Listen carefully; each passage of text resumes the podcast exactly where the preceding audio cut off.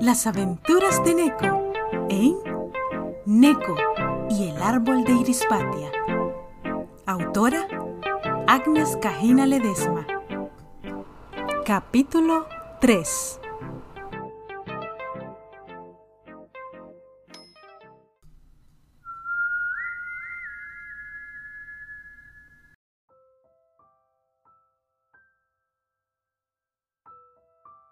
Cuentos que no son cuentos. Ellos cuatro se habían convertido en amigos inseparables. Les gustaba estar juntos y siempre se reunían para contar historias del lugar.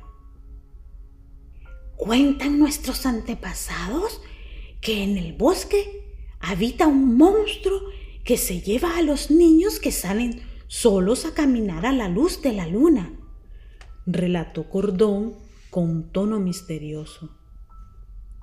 Neko y Sky Blue y Pepín se abrazaron de temor. La historia del perrito Cordón les causó mucho miedo. ¿Ah? ¿Es cierto eso? preguntó Neko muy preocupado. Sí, mi familia cuenta que mi tatara tatara tatarabuelo se enfrentó al monstruo y lo hechizó. Y al poco tiempo mi tatara tatara tatarabuelo se desvaneció, dijo agitada y asustada Sky Blue. Sí, y también se lleva la comida, dijo sobreexaltado el periquito, agitando su salista desprovista de plumas. Neko solo lo observó con sus grandes ojitos impares no podía creer todo lo que él decía.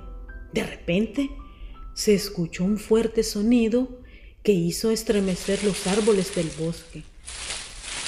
Los niños se quedaron paralizados del miedo. Una enorme sombra se acercó a ellos entre la oscuridad. No podían moverse, estaban petrificados del susto. En ese momento, algo salió de la oscuridad una enorme figura, todos lanzaron un grito de terror, tapándose los ojitos con las mantitas que tenían para cubrirse del frío. Sorpresivamente, era Antón, el viejo oso del bosque, grande, blanco y con una tez muy característica. Su rostro no era como el de todos los osos, el suyo era más que redondo, su semblante irradiaba una bondad infinita.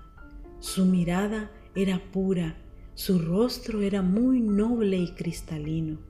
En él no había una pizca de maldad. A pesar de ser grande y robusto, era el ser más noble y más sencillo en todo el bosque. Muchos días habían transcurrido desde aquel relato fue cuando los irisbatianos sonaron la campana de alarma. Desde mucho tiempo atrás, el sonido dorado del campanario había dejado de escucharse. Neko, sin saber qué estaba ocurriendo y sin conocer muy bien el lugar, quedó inmóvil sin saber qué hacer. Cuando sus amigos corrieron hacia donde él estaba, lo agarraron de la patita peluda y lo condujeron a la casa de cordón. Todos sabían, excepto él, que el hogar era la única protección ante cualquier amenaza. ¿Qué pasa? ¿Por qué ese sonido tan fuerte de campanas? ¿Qué sucede? preguntó Neko tapándose sus oíditos agudos. Cordón vuelve su carita con su ojito blanco hacia Neko y le dice, ¿Recuerdas la historia de la otra noche?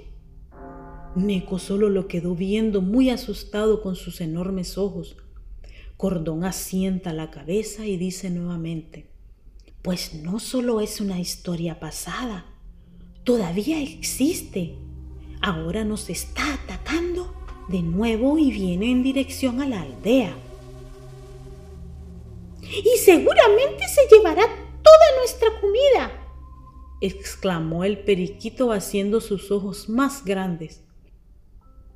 Debemos hacer algo. No pueden quedarse así sin hacer nada, manifestó Neko con temor, pero enojado. Por años hemos permitido que esto suceda para evitar a alguien salga lastimado, respondió Cordón. Neko se quedó pensativo. Sabía que debía hacer algo. No era justo que sus amigos, víctimas por el miedo o por simple precaución, dejaran perder sus alimentos. Debía hacer algo al respecto y rápido.